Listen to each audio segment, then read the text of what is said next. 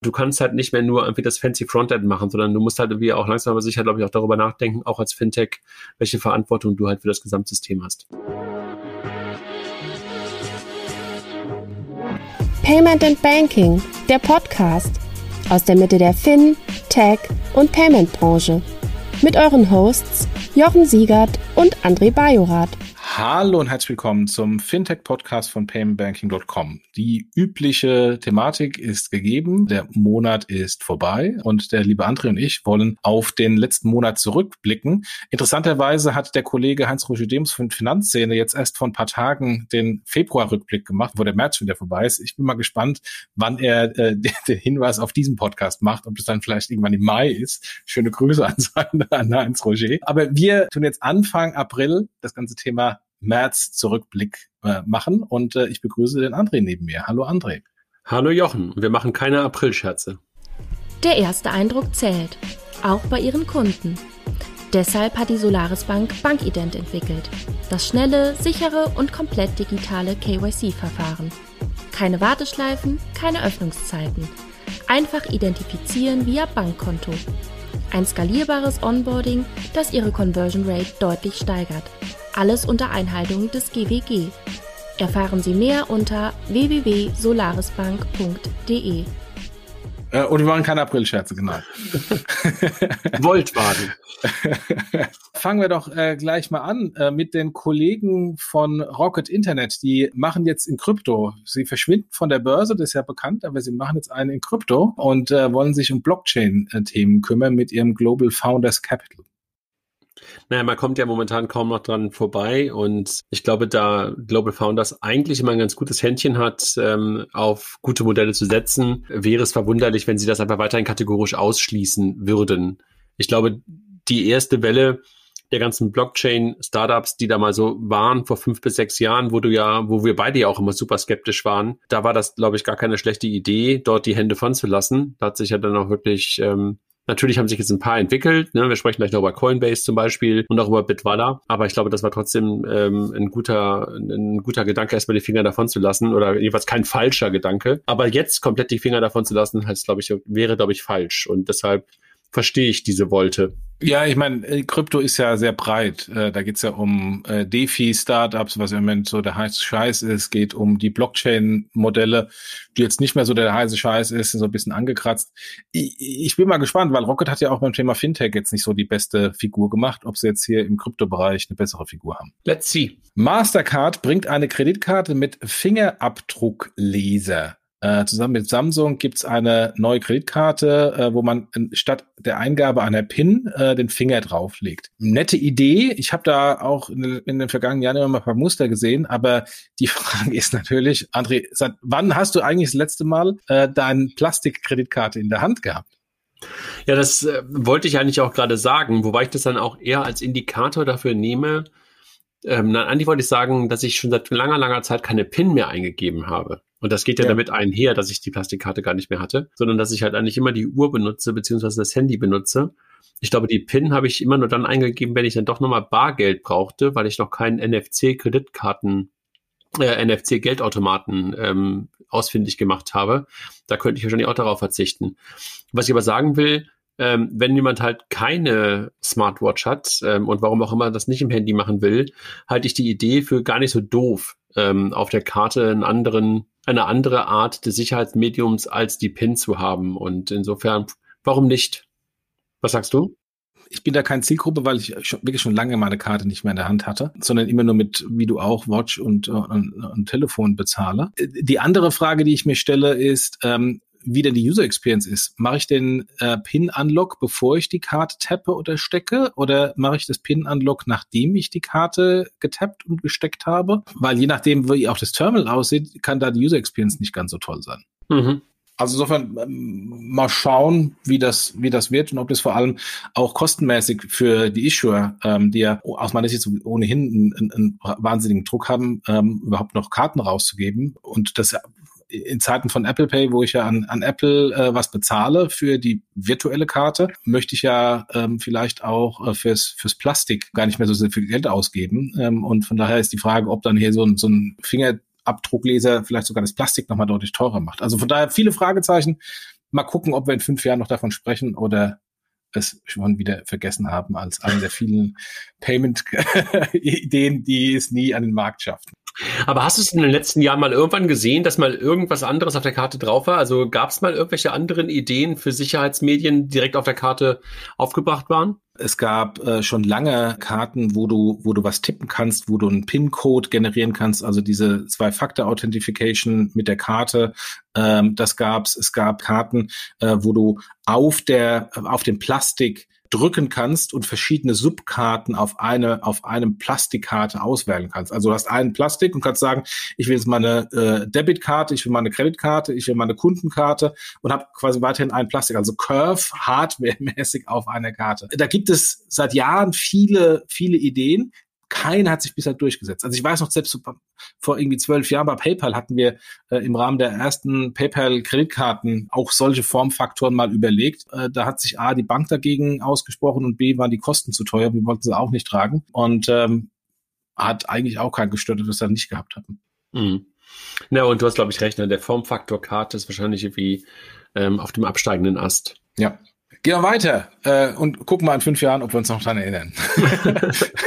bitte, bitte Reminder.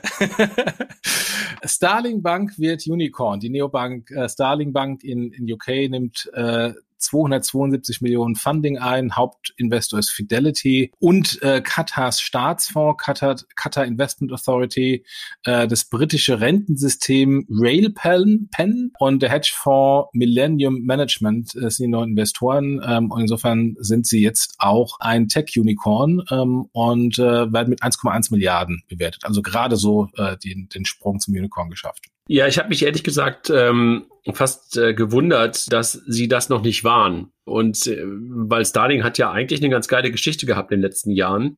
Und deshalb hätte ich das eigentlich schon vorher erwartet. Aber naja, äh, ich glaube, die machen echt einen guten Job. Ne? Ist einfach eine von den ganz soliden, soliden Neobanken, eine andere Art von Neobank und nicht so schillernd auf der Frontend-Seite, sondern ja wirklich auch eher so eine Backend-Neobank, würde ich es mal bezeichnen. B2B Neobank. Ja, genau. SME, B2B, ja. Neobank, genau. Ja, Glückwunsch, ne? Glückwunsch an London. Äh, dann kommen wir wieder nach Deutschland. Äh, Theo, die interessante äh, App äh, der Sparda-Banken, über die wir schon ein paar Mal gesprochen haben, die macht noch immer irgendwelche Probleme. Mittlerweile äh, sagt auch die Sparda-Bank München, uns bewusst, dass Theo an einigen Stellen noch nicht rund läuft und wir uns alle anders vorstellen. Und äh, Stiftung Warentest hat äh, kritisiert, dass das nicht ganz richtig auf der Datenschutzseite ist, wobei naja, äh, wir haben ja über das Datenschutzthema schon x-mal diskutiert, dass wir eigentlich Datenschutz 2.0 brauchen. Wie auch immer, laut Süddeutsche Zeitung hat jetzt das ganze Abenteuer schon 60 Millionen Euro verschlungen und offensichtlich ist, will ich sagen, ein Fass ohne Boden, aber zumindest der Boden scheint noch ein kleines Leck zu haben. Ich bin ja hin und her gerissen, ne?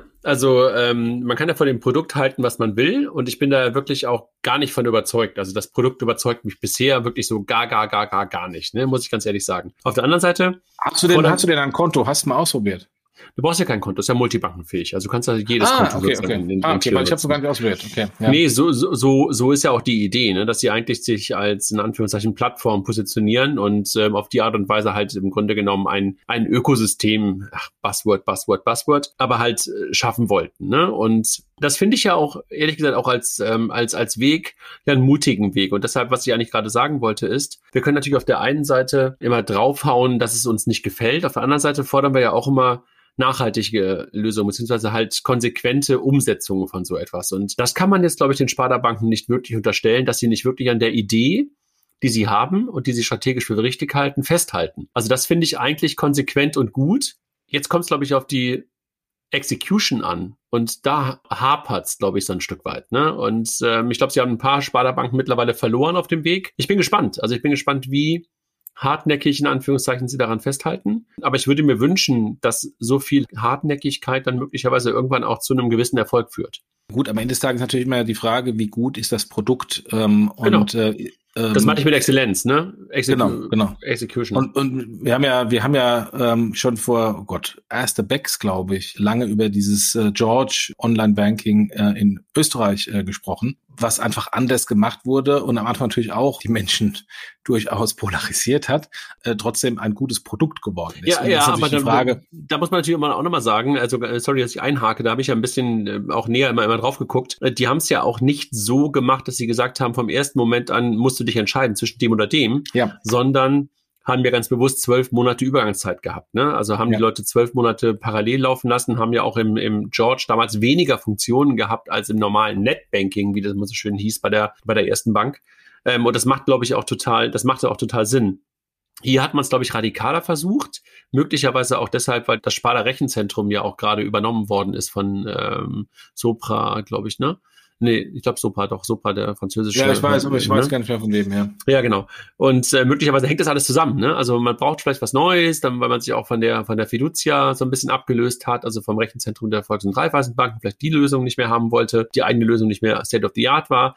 Vielleicht kamen dann verschiedene Sachen zusammen und ähm, shit happens, ne? Dass das Produkt noch nicht wirklich so qualitativ gut, hochwertig, wie man es eigentlich bräuchte, um alle Kunden drauf zu bekommen. Die alte Lösung nicht mehr so richtig da und ähm, ja, das klingt gerade in Summe für die Leute nach ziemlich viel Stress. Ich drücke die Daumen, dass sie es trotzdem durchgezogen bekommen, was ich gerade sagte. Also wir können, wie gesagt, nicht immer fordern, dass die Leute nachhaltig solche Sachen vorantreiben sollen und dann irgendwie sagen, äh, bei der, bei der ersten, zweiten Delle, komm, hört sofort auf. Das ist ja wie albern. Absolut. Ich frage mich nur, äh, wenn da tatsächlich 60 Millionen reingeflossen ist, was sie denn mit den 60 Millionen gemacht haben. Und das naja, aber das weißt das du ja selber mittlerweile, dass halt irgendwie auch so, wenn du, wenn du als Startup unterwegs bist, dann sind 60 Millionen ziemlich viel Geld. Wenn du in den Prozessen von Banken unterwegs bist, wo ja Reden auch Arbeiten ist, dann sind 60 Millionen nicht mehr ganz so viel.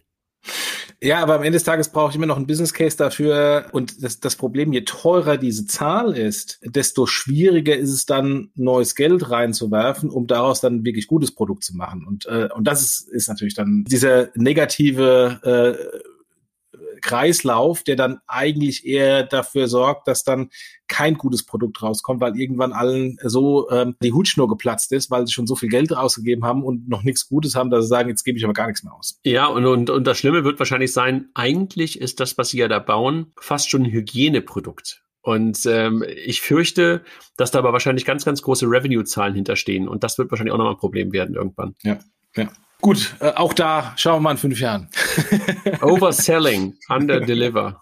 genau, genau. PayPal übernimmt Curve. Das ist ein Krypto-Startup, die die Cloud-basierte Infrastruktur für die sichere Verwaltung von digitalen Währungen äh, ermöglichen. Wir haben ja über PayPal und den Move von PayPal ähm, äh, Krypto äh, zu akzeptieren, also Bitcoin Ethereum, schon ein paar Mal gesprochen. Mittlerweile, äh, das ist auch gestern rausgekommen, äh, fand ich sehr spannend, ähm, hat PayPal das auch schon live gegeben in den USA. Also jeder Händler kann äh, Krypto äh, akzeptieren und vor allem er zahlt nichts dafür. Also anders als ich in meinem Artikel bei Payment Banking überlegt hatte, dass da so ein Flywheel existiert oder gebaut wird, dass sie quasi ohne Fundingkosten Krypto ins System reinnehmen, aber äh, auf der Akzeptanzseite weiterhin Geld äh, verdienen. Äh, das haben sie durchbrochen gesprochen. Und zwar, indem sie sagen, wenn der Kunde mit Krypto bezahlt, zahlt der Händler nichts dafür. Was eigentlich ähm, sehr smart ist, weil es natürlich auf der Händlerseite signifikante Anreize generiert, dass der Kunde in Krypto bezahlt und eben nicht mit Mastercard, Visa, Lastschrift oder was auch immer.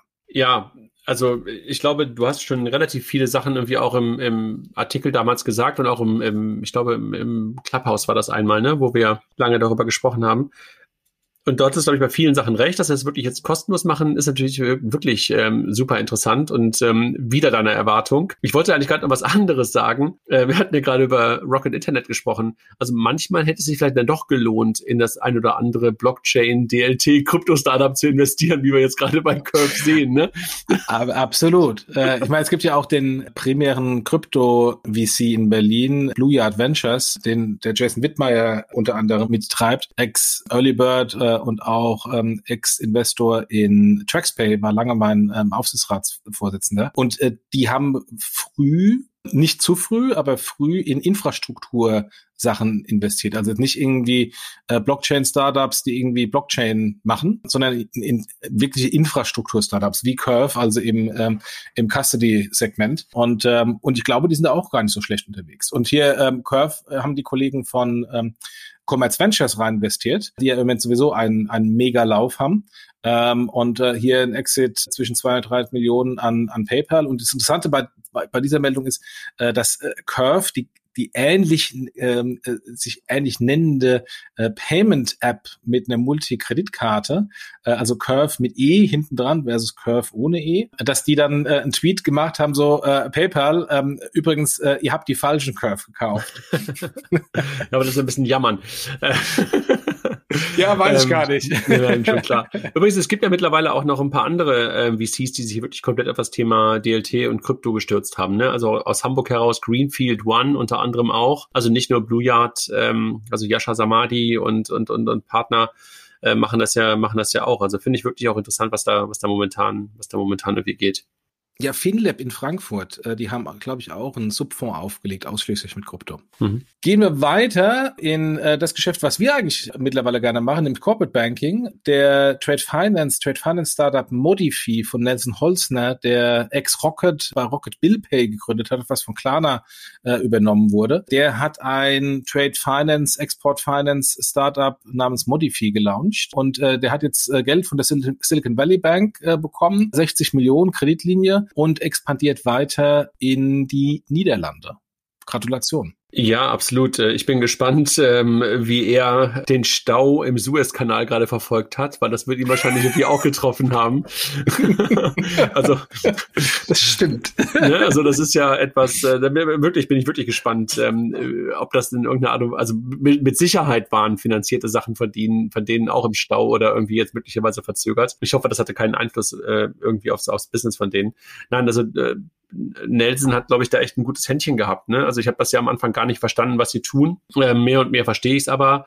Und ja, ich glaube, das Geld, was sie jetzt bekommen haben von, von der Silicon Valley Bank, ist ja, glaube ich, auch ähm, Geld zum Arbeiten. Ne? Also ja, ähm, so würde ich genau. so mal sagen, also eine reine Kreditlinie. Ne? Genau. Ja. Ich hatte ihn ganz, ganz früh getroffen, da haben wir uns mal ausgetauscht, da saß er im, ähm, war glaube ich noch eine One-Man-Show oder so, da saß er im WeWork am Potsdamer Platz ähm, äh, da war ich noch bei TraxPay und da war es eher so ein Abklopfen was macht ein TraxPay genau und ist es vielleicht Konkurrenz oder nicht Konkurrenz? Und da sind wir relativ schnell festgestellt, ja, wir sind halt eben im Trade-Bereich, aber andere Produkte. Insofern null Konkurrenz.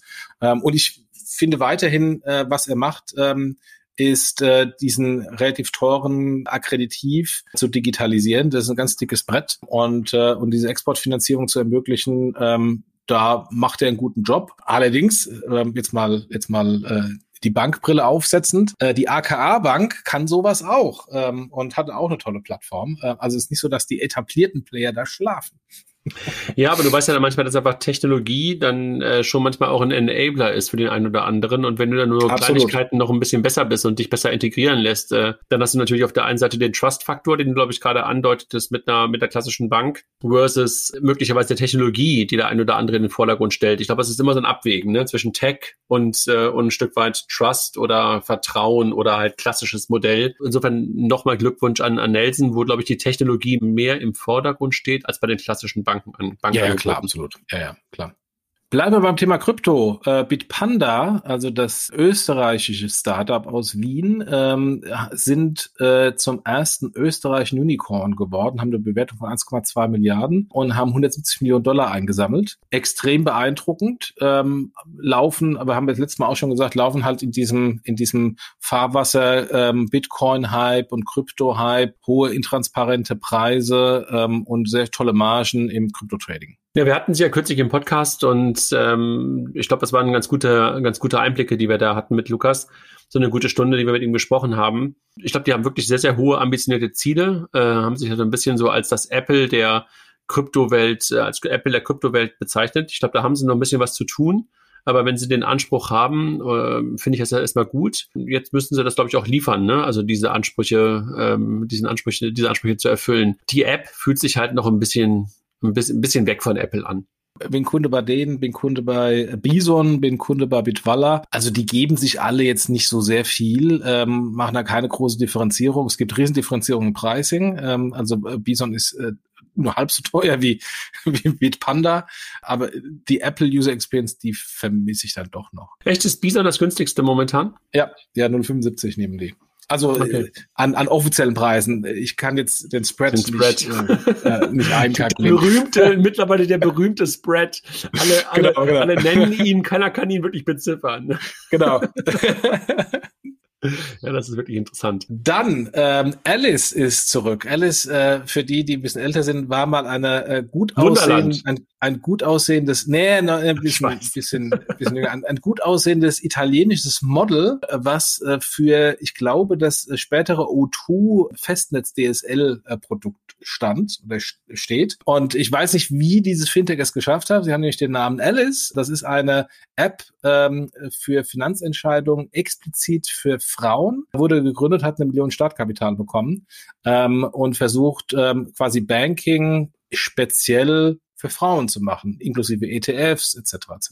Ich glaube ja, wir haben ja auch schon ein paar Mal drüber gesprochen, an diese Vertikalisierung, ne? also an diese Spezialisierung von Banking, da glaube ich ja sehr stark dran, weil deine Kosten nicht mehr so hoch sind. Du kannst es relativ einfach machen und deshalb äh, kann ich mir sehr gut vorstellen, dass du halt sehr spezielle Angebote für bestimmte Zielgruppen, ob das jetzt ähm, und jetzt will ich nicht sagen, dass Frauen sehr speziell sind, aber natürlich möglicherweise doch andere ich sag da Anforderungen. Nichts, ich habe ich hab da schon bei Clubhouse mir aber andere Anforderungen ähm, an, an, an Finanzen ähm, haben, als es möglicherweise ähm, dann der, der klassische Mann hat oder möglicherweise anders gesagt, vielleicht sind die Angebote, die es heute so gibt, dann irgendwie doch zu männlich geprägt. Ich meine, guck dir einfach auch die Leute an, die bei uns die Banking-Angebote machen. Also es ist ja schon dann sehr, sehr häufig echt sehr männerlastig. Also die ganzen, die ganzen äh, Produkte, die gebaut werden. Also insofern finde ich das echt, äh, finde ich es auf der einen Seite super interessant, wie da so Verticals entstehen und ich glaube, so ein bisschen inspiriert, habe ich es jedenfalls äh, gelesen, sind sie auch von Miss Moneypenny, ne? Also dieser Bloggerin, Podcasterin, die ja damit gestartet ist, die ja auch erzählte, dass sie am Anfang nahezu dafür ausgelacht wurde, dass sie halt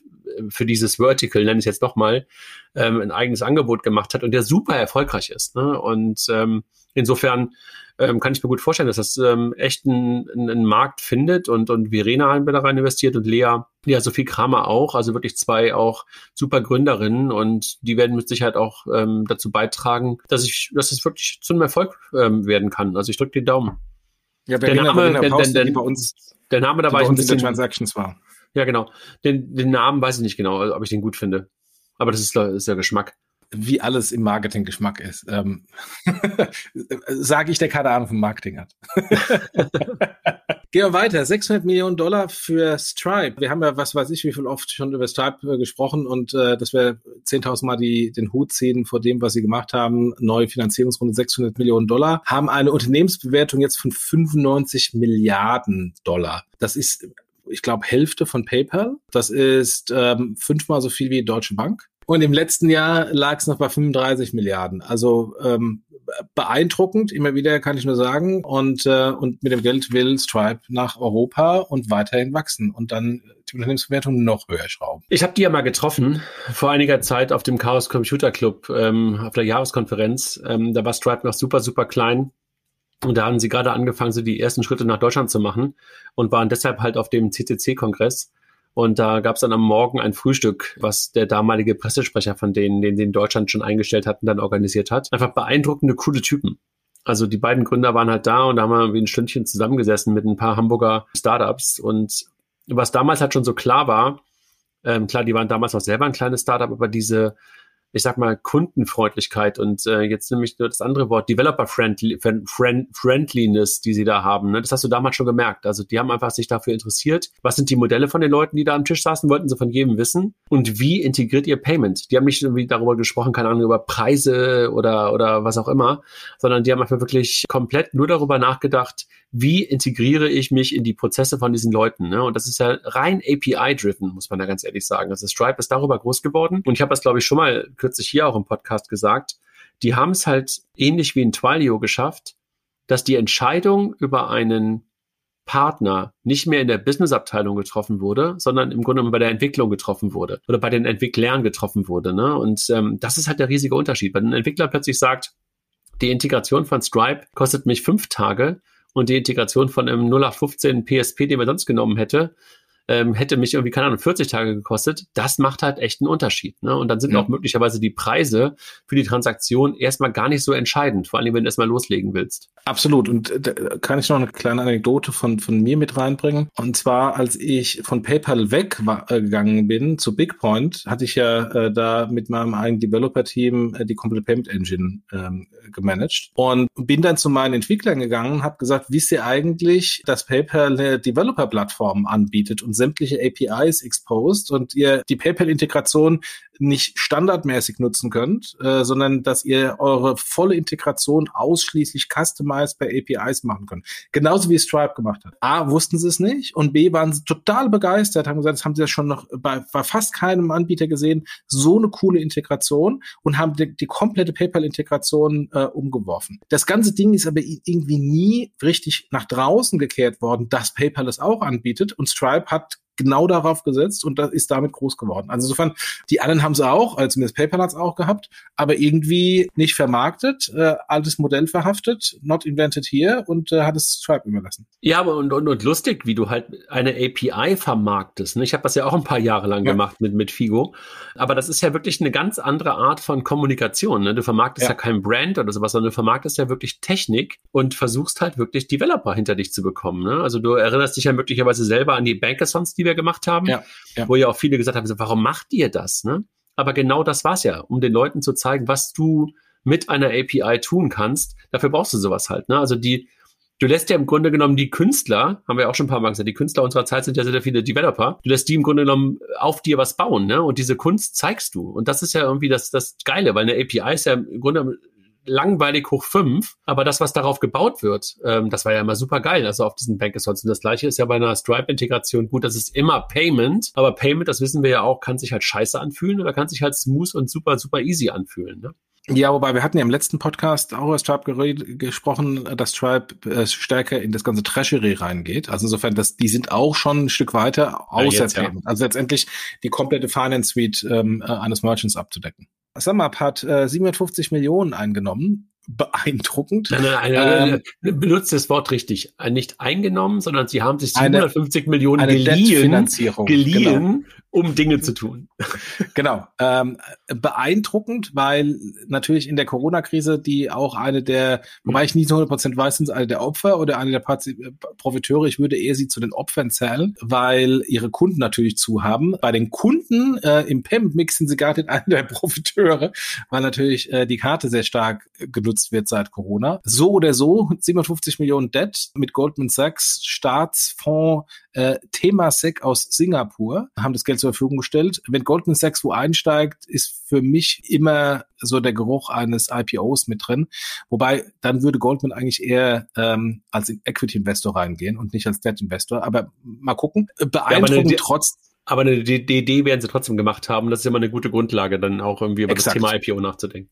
Exakt. Äh, beeindruckend trotzdem, dass sie das hinbekommen haben, weil sie, wenn ich jetzt in der, in der aktuellen Covid-Krise, je nachdem, wie das halt sich für sie ausgewirkt hat, eine Finanzierungsrunde macht, dann ist es vielleicht sogar eine Down-Round, äh, dass sie quasi um die Finanzierungsrunde herum geschifft haben äh, über diese große Debt-Finanzierung. Sehr beeindruckend machen ja seit Jahren einfach einen geilen Job, ne? Also gab ja einfach ganz, ganz viele Anbieter am Anfang und SumUp war einer unter vielen und wissen wir ja selber von Raphael auch, wie der Fight war zwischen Pay11 und SumUp und dann irgendwann auch der Merch. Ja, beeindruckend, was, äh, was Daniel Klein, der, der ursprüngliche Gründer, der ja auch schon ein paar andere Payment-Startups vorher gegründet hat, dort aufgebaut hat, gemeinsam mit dem Marc, Marc Alexander Christen, der ja auch schon ein paar Mal bei uns im Podcast war, auf den Konferenzen war, sind ja so ein bisschen so die, die Köpfe, äh, die vor allen Dingen jetzt, die von Anfang an dabei waren und jetzt immer noch da sind. Ähm, ist ja auch nicht so häufig, dass CEO und Mark ist ja so irgendwie alles, ne? COO, CFO äh, und, und, und wie so alles in einer Person, dass die beiden halt auch so lange da waren. Da waren ein paar andere noch dabei, äh, die haben aber alle das Unternehmen im Laufe der Zeit verlassen. Ne? Also die äh, Depen und, und, und äh, Stefan vergessen, mit ST irgendwas. Auch die Pay11-Gründer, also Raphael ja, und sein Kollege. Konstantin. Die waren dann auch noch, genau. Genau. Ja, ja, aber trotzdem beeindruckende, beeindruckende Story. Ich frage mich immer noch, warum die etablierten Acquirer dieses, dieses Geschäft überlassen, den Sum-Ups und den iSettles. Ähm, aber gut. Nur weil es haben sie ja alle versucht, ähm, ähm Jochen. Also das ja, kurz, genau. Aber sie haben es trotzdem versucht. überlassen. nee, nee sie haben es, glaube ich, nicht überlassen. Sie haben einfach nicht verstanden, dass Longtail was anderes ist, halt als ja. große Merchants ja. zu gewinnen. Also das ähm, kennst du ja auch. Also dieses Predigen des Longtails ähm, und äh, den beackerst du halt anders als mittlere und große Kunden. Also da, da kannst du keine Leute hinschicken. Also da musst du eine andere Art von Vertrieb machen. Das muss automatisiert sein. Die Prozesse müssen super schlank und einfach sein und du darfst im Grunde genommen keine Prozesskosten haben oder G0 Prozesskosten haben. Und das, äh, wenn du es auf der grünen Wiese startest, ist es, glaube ich, ein Unterschied, als wenn du als First Data plötzlich darüber nachdenkst, Glover einzuführen. Ich hatte ja da bei Payment Banking einen ausführlichen Artikel geschrieben über das 2 Milliarden Dilemma, als sie damals iSettle gekauft hatten, weil PayPal mehr oder weniger zeitgleich mit iSettle und SumUp mit der gleichen Technologie an den Markt gegangen ist. Also nicht viel zu spät, sondern mehr oder weniger zeitgleich, hatten natürlich den Vorteil, dass sie die ganze PayPal-Infrastruktur hinten dran hatten und sie hatten es eigentlich nur verkaufen müssen. Sie hatten ja auch schon die Händler, sie hätten es nur verkaufen müssen. Und PayPal, und hat, sogar eine, PayPal hat sogar nicht einen Longtail, ne? Also das, ist, ja, ja, das, eben, das kann eben. PayPal eigentlich. Nur verkaufen. Aber, aber da scheitert es schon, weil äh, die PayPal Salesforce und äh, liebe Kollegen, wenn ihr zuhört, ich entschuldige mich jetzt schon dafür, die PayPal Salesforce keine Salesforce ist, sondern eine Relationship Management äh, Gruppe. Die können nicht verkaufen. Ähm, die haben natürlich an die großen Corporates verkauft, ja, aber dieses aggressive Sales, was im Rechnungskauf notwendig ist, was Klarna im Rechnungskauf gemacht hat, was hier bei SumUp ähm, äh, notwendig ist, das konnten die nicht. Es können alle großen Konzerne im Vertrieb nicht. Ähm, deswegen brauche ich da auch ein ganz anderes Skillset äh, und eine viel größere Aggressivität. Und das hat Klarna hinbekommen, das hat Summer hinbekommen und die Großen eben nicht. Und deswegen sind sie noch da und die Großen sind mit ihren Projekten gescheitert. Ja, Gut, der nächste. eToro, nochmal ein Venture von Commerz Ventures. Und äh, so langsam frage ich mich, ob der Commerz Venture Fund größere Marktkapitalisierung hat als äh, der LP des, dieses VCs. eToro geht mit Hilfe eines Specs an die Börse und äh, ähm, strebt eine Börsenbewertung von 10 Milliarden an. Jetzt weiß ich nicht, was äh, Commerz Ventures, wie viel äh, Prozent die haben. Ich nehme an, nochmal so 10, 15 Prozent, weil sie sind extrem früh eingestiegen. Gratulation nochmal an das äh, gute Händchen von Commerz Ventures. Total. Patrick und äh, Stefan waren ja auch heute, glaube ich, im Podcast von Finance Forward. Ich habe es noch nicht gehört, wo sie mit Sicherheit auch über das Portfolio gesprochen haben. Also worüber sollen sie sonst sprechen? Und äh, total. Also Mambu, ähm, eToro, Marketa, da ist noch ein Versicherungsding drin hier in Heidelberg. Also haben einfach echt ein unglaubliches Händchen. Ich glaube, ich glaube, ganz wenige Sachen, die nicht funktioniert haben. Also Curve haben, haben sie auch. Ja, Exit? genau. Curve haben einen Exit gemacht, also wirklich ähm, Wahnsinn. War halt auch cool, weil die beiden haben natürlich auch eine ganz gute Erfahrung schon gehabt. Waren ja keine First-Time VC-Guys, sondern haben ja auch schon sowohl Corporate Venture Capital gemacht, als auch normalen Venture Capital gemacht. Und äh, insofern haben sie, glaube ich, viele, viele Learnings daraus mitnehmen können. Bei eToro selber, bei dem Modell, das ist natürlich schon irgendwie auch teilweise ein bisschen ein hartes Modell, ne? Also ähm, genau. genau, da haben ja die beiden äh, Philips ähm, im Doppelgänger-Podcast ja auch schon häufiger drüber gesprochen und vor allen Dingen der Klöckner ähm, sieht das ja wirklich ganz, ganz, ganz, ganz skeptisch, was da läuft, weil das halt auch noch härter teilweise ist als das Robin Hood-Modell, also dass du wirklich dann auch auf Pump weiterkaufen ähm, ähm, kaufen kannst und dir gar nicht so richtig bewusst ist, was du eigentlich kaufst, ne? Also ob du CFDs kaufst oder ob du halt wirklich Aktien kaufst, also das ist schon echt ein hartes Modell. Erfolgreich ist es, ob man es gut finden muss, ist eine andere Frage. Frage. Richtig, aber jetzt äh, heißt jetzt nicht, dass äh, die Kollegen von Commerz Ventures nicht einen äh, sensationellen Job nein, gemacht nein, haben. Nein, nein, nein, don't, don't get me wrong. Ja. Also das ist ähm, ja erfolgreich auf jeden Fall. Also man kann aber trotzdem, kann man ja Modelle, kann man ja ein Stück weit fraglich finden, ob man das so in die Breite bei Leuten irgendwie platzieren möchte ähm, und sie möglicherweise damit auch ein Stück weit in so eine ja in so eine Falle rein reintapsen lassen kann, ne? den Endkunden. Deshalb bin ich halt bei eToro ein bisschen, bisschen skeptischer, weil du halt auf dein das ist ja das gleiche Thema wie bei Robinhood, weil du halt auf deinem Bestandsdepot sehr, sehr einfach ein Debt nehmen kannst. Und das ist natürlich echt schwierig, wenn plötzlich eine echte Delle reinkommt, weil du dann natürlich doppelt und dreifach im Minus sein kannst. Absolut. Nichtsdestotrotz, was ich bei eToro extrem spannend finde, ist die Tatsache, dass es da dieses Social Trading äh, gibt. Ich habe auch lange nicht verstanden, was das überhaupt ist. Das ist de facto, ähm, wir kommen jetzt auf die Idee, ein Fintech-Fonds äh, zu machen, also alle börsengelisteten Fintechs hier, ja. äh, eToro und Co. nehmen wir in den Fonds rein, wie der Kollege ähm, Jochen, Jochen Krisch, Krisch, genau, vom Exciting äh, Commerce Podcast mit seinen E-Commerce börsengelisteten Companies. Also wir kommen auf die Idee, wir machen da jetzt einen Fonds, dann kann, können wir quasi den Fonds äh, ohne ein Fondskonstrukt aufsetzen, indem wir einfach bei eToro quasi eine, eine Watchlist definieren ähm, und dann können alle anderen uns folgen und dann quasi in diese Watchlist ähm, rein investieren. Wir bekommen einen Share davon. Das ist von der Idee sensationell, insbesondere in der Influencer-Ökonomie, Instagram und Co. Wenn es da Leute gibt, die eben Experten im Krypto sind, Experten im Fintech, Experten im E-Commerce und da ein besseres Händchen haben als äh, etablierte Fondsmanager. Nichtsdestotrotz, so sehr ich sie jetzt gerade gelobt habe. Nichtsdestotrotz ähm,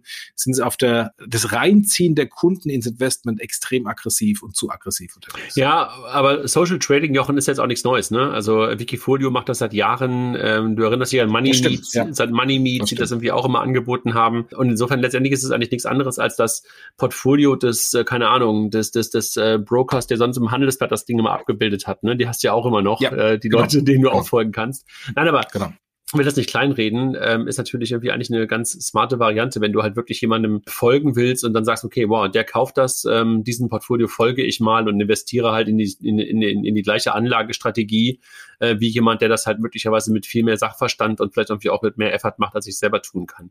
Insofern, das ist schon ein nettes Modell. Soll ich dir folgen? Äh, ich bin da nicht. Außerdem, ich bin ein ganz schlechter Investor. Coinbase, äh, bleiben wir beim Krypto-Investment. Äh, Handelsplatz Coinbase, haben wir auch schon drüber gesprochen, haben den Börsenstart in IPO verschoben. Jetzt auf April. Das war ja der, ich glaube, 100 Milliarden Bewertungs-IPO. Also auch fünfmal so viel wie die deutsche Börse in der Marktkapitalisierung. Grund ist, dass die US-Derivateaufsicht eine Strafzahlung aufgebrummt hat in Höhe von 6,5 Millionen Dollar wegen falscher, irreführender oder ungenauer Berichte über Transaktionen zwischen 2015 und 2018. Ja, war halt eine heiße Zeit, 2015 bis 2018. Da hat, glaube ich, Coinbase noch nicht darüber nachgedacht, ein IPO zu machen. Also insofern, ja. manchmal holt einen die Vergangenheit ein. Wobei der Wert von 6,5 Millionen Dollar natürlich irgendwie äh, nahezu lächerlich, lächerlich klingt vor dem Hintergrund, was da für ein IPO ansteht. Ne? Ja, aber gut, äh, deswegen ist er nicht ja, abgeblasen. Ist halt, ist halt massivst, ne? Es ist, glaube ich, der größte Börsengang ähm, eines eines Krypto eines Kryptounternehmens ähm, bis dahin. Und ähm, Coinbase entwickelt sich ja gerade wirklich in jegliche Richtungen. Also von der reinen vom reinen Marktplatz zum Custodian hin zu B2B-Lösungen. Also ich bin wirklich super gespannt, wo Coinbase in fünf bis zehn Jahren ist. Also ob wir da so etwas sehen, wie wir gerade bei Stripe worüber wir bei Stripe gesprochen haben. Also wirklich so jemand, der immer weiter auch in der Wertschöpfung in verschiedene Modelle reingehen wird. Und verschiedene Ich habe jetzt eine These. Ich habe jetzt eine These, was passiert, wenn der, wenn äh, Stripe, äh, Stripe, wenn Coinbase IPO geht. Da hängen ja extrem viele berühmte und bekannte ähm, Silicon Valley Menschen drin, als Investoren, Angels etc. Wenn die ihren IPO machen äh, und dann quasi das Cash wieder zurück ins Ökosystem äh, von Investoren geht, was machen die denn mit dem Geld? Die werden das vermutlich zum Teil äh, auch wieder in neue Startups ähm, einlegen, aber äh, wir reden über 100 Milliarden. Da wird aus meiner Sicht sehr viel neues Geld in Bitcoin reingehen. Also ich kann mir durchaus vorstellen, dass eine enge Korrelation zwischen dem Cash-out der Investoren bei Coinbase äh, existiert und dann einer Steigerung von, von Bitcoin, weil dann die ohnehin sehr kryptoaffin sind und da erst nochmal nachkaufen äh, von, von äh, Bitcoin-Assets. Meinst du, die werden sofort in Bitcoin bezahlt? Äh, das ist eine andere Geschichte. Ähm, ja, glaube ich nicht. Aber vielleicht, vielleicht kann Coinbase da sofort ein, ähm, ein Geschäftsmodell draus machen, nach dem Motto, lieber Investor, äh, komm, ich tue dir jetzt gar nicht mehr in Dollar auszahlen, sondern sofort in, äh, ja, das meine ich ja. Bitcoin auf deinem, auf deinem äh, Coinbase-Account, ja, und, und kassieren da nochmal für, ja.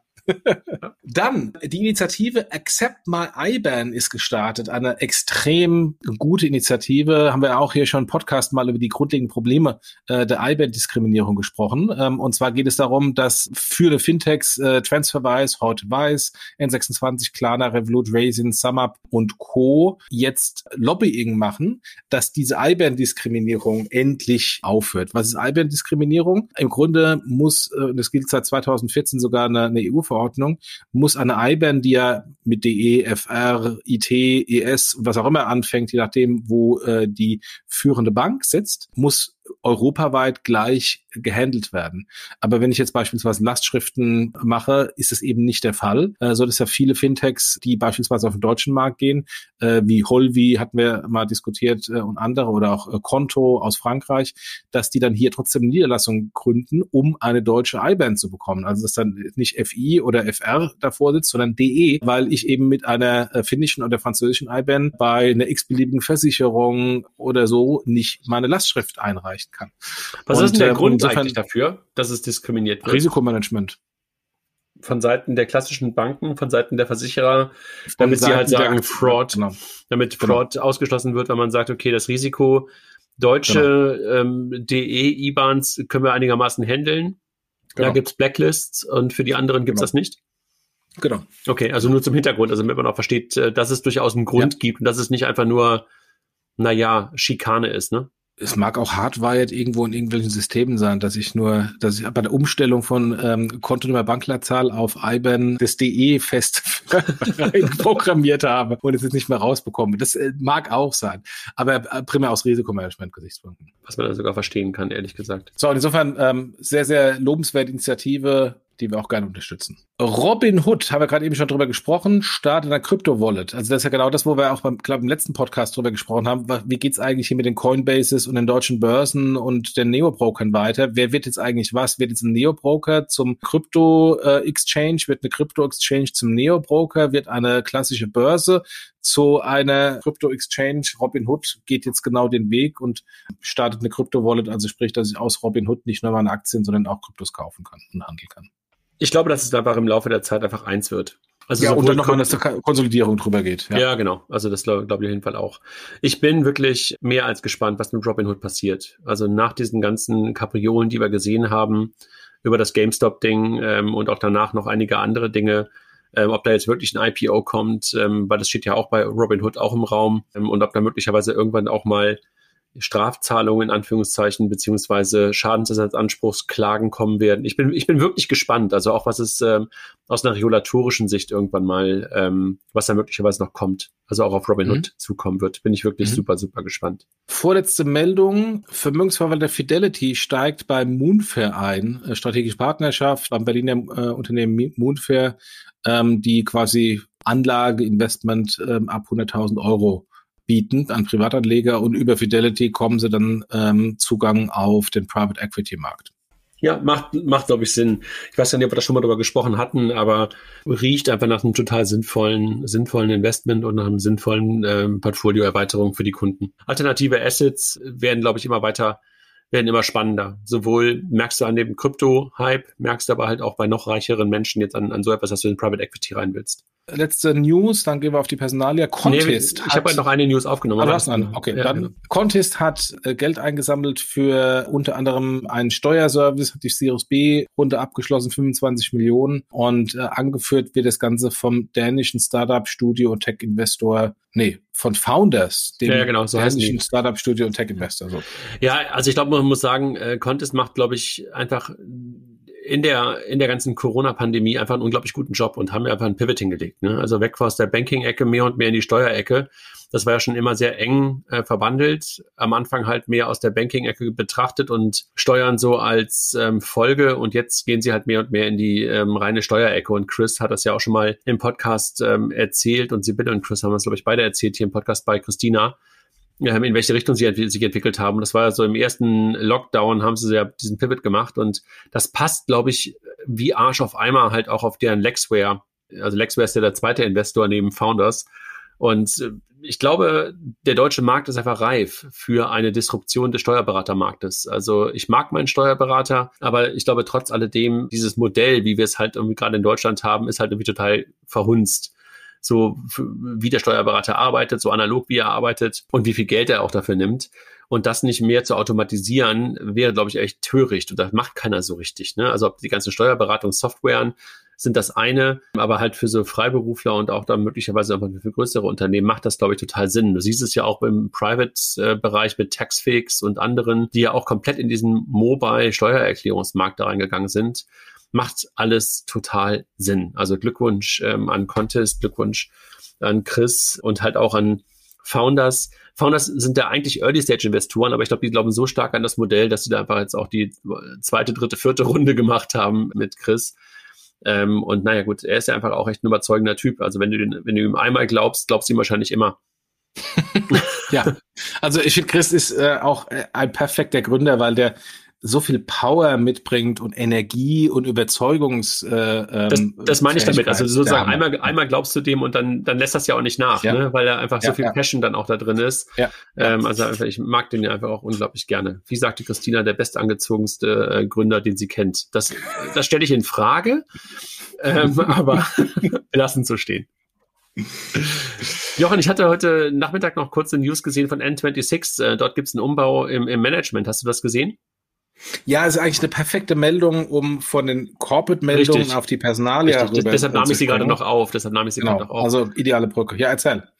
Naja, also äh, was man, glaube ich, einfach nur gesehen hat, dass es gibt ja ähm, bei der N26 gab es ja die ganze Zeit die N26 GmbH, ähm, und die N26 ähm, äh, Bank sozusagen, ne? Die Bank GmbH, glaube ich, heißt die, glaube ich, oder N26 Bank irgendwas. N26 Bank, genau. Ja, genau. Und da waren die ganze Zeit auch zwei Geschäftsführer drauf, also zwei klassische Banker. Ich glaube, der eine kam von dieser niederländischen NICD, NI irgendwas da und der andere, glaube ich, von der boah, DAP, genau. Und äh, da gibt es jetzt gerade eine Veränderung. Die sind zwar jetzt noch da, ähm, aber haben wohl aus eigenen Stücken, so heißt es jedenfalls in der Pressemitteilung, die ich heute sah, werden das Unternehmen im Sommer verlassen und Maximilian, äh, Teintal, also einer der Gründer, und der Kollege, der von Google gekommen ist, wer ist der Gosse, werden jetzt die beiden Geschäftsführer. Und das Ganze und da hat sich ähm, N26 ja lange Zeit auch ein Stück weit gegen gewehrt, wird jetzt von der BaFin beaufsichtigt. Nicht mehr nur die Bank, sondern das, äh, das ganze Unternehmen als Finanzholding soll jetzt zukünftig beaufsichtigt werden. Und das hat, glaube ich, eine ganze Menge an Folgen. Und es wird, glaube ich, auch eine interessante Frage, ähm, welche Rolle dann in der Zukunft Valentin ähm, einnehmen wird, der ja momentan nicht in der Bank Geschäftsführer ist und auch nicht Vorstand ist,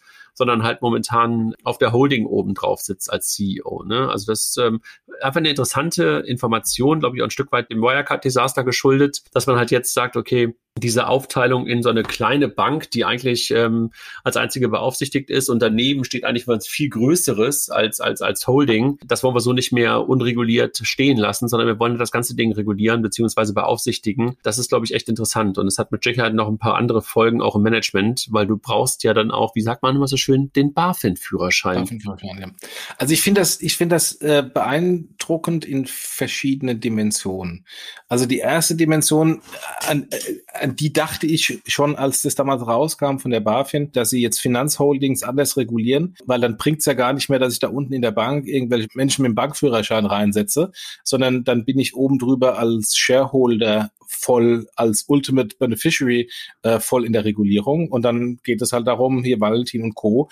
Äh, brauchen dann entweder einen Bankführerschein oder müssen raus aus dem operativen Geschäft. Und äh, als das damals kam, dachte ich mir so, oh, mal gespannt, wie sie das lösen. Wobei Maximilian, ähm, der ja Jurist ist, also sozusagen sein Weg wahrscheinlich etwas leichter ist als vielleicht für Valentin, ne? Exakt. So, und das ist nämlich dann das zweite, die zweite interessante Sache, wie Maximilian so schnell den äh, Bankführerschein bekommen hat. Jetzt ist er natürlich Jurist und äh, tickt da natürlich anders als Valentin, aber am Ende des Tages, ähm, um den BaFin-Führerschein zu bekommen, ähm, brauche ich ja auch äh, zumindest ähm, Kreditkompetenz, Erfahrung in Kreditkompetenz.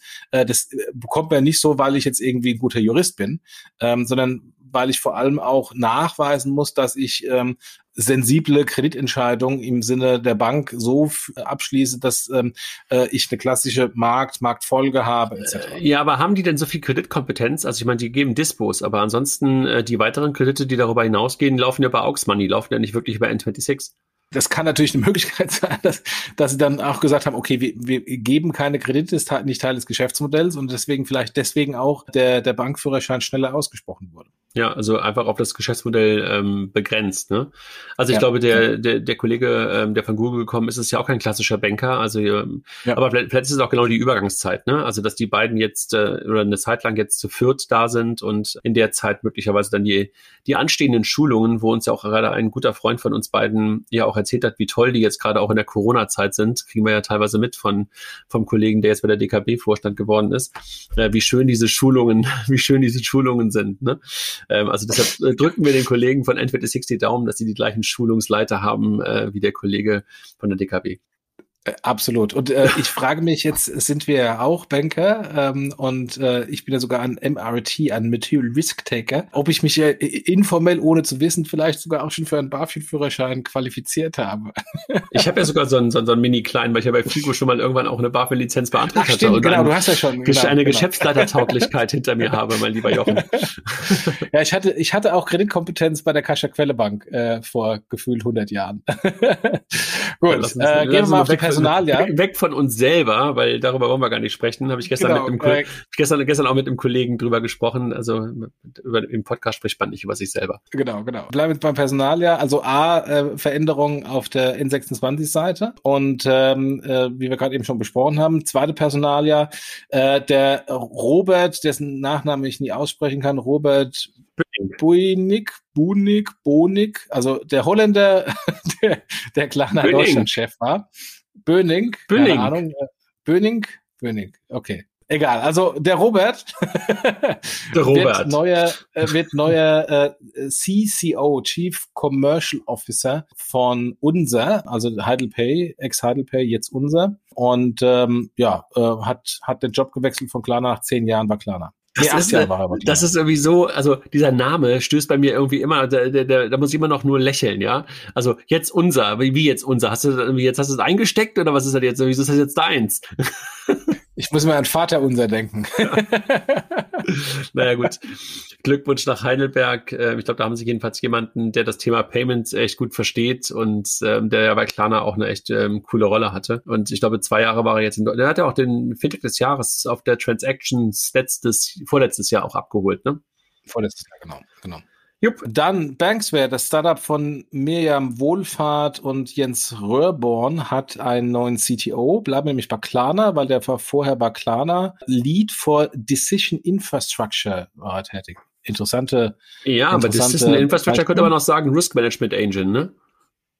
ähm, ja, sagt ja, interessante Bezeichnung. ähm, und der wird jetzt neuer CTO von Banksware. Gratulation. Hat einen interessanten Bart, wenn man Fotos von ihm kennt. Diego Simones, erinnert mich an den Trainer von Atletico Madrid. Ah, okay, gut. Diego Simone. Dann Exporo, ähm, Julian Oertzen, Mitgründer von Exporo, äh, verlässt Exporo. Das ist eine interessante interessante Geschichte, weil ähm, die waren im Finance Forward Podcast, ich weiß nicht, ob er oder jemand anderes, ähm, und haben, äh, da waren es ganz schon die ersten Gerüchte, dass eine Veränderung ist, haben erstmal alles abgetan, so alles Quatsch. Und außerdem, das sind ja wir, die das treiben. Und dann kam trotzdem die Veränderung ähm, und jetzt kommt nochmal eine Veränderung, wo man sich dann doch, doch schon fragt, wie sinnvoll es ist, ähm, die, die offensichtlichen Fakten äh, zu negieren, bis dann irgendwann nicht mehr negierbar ist.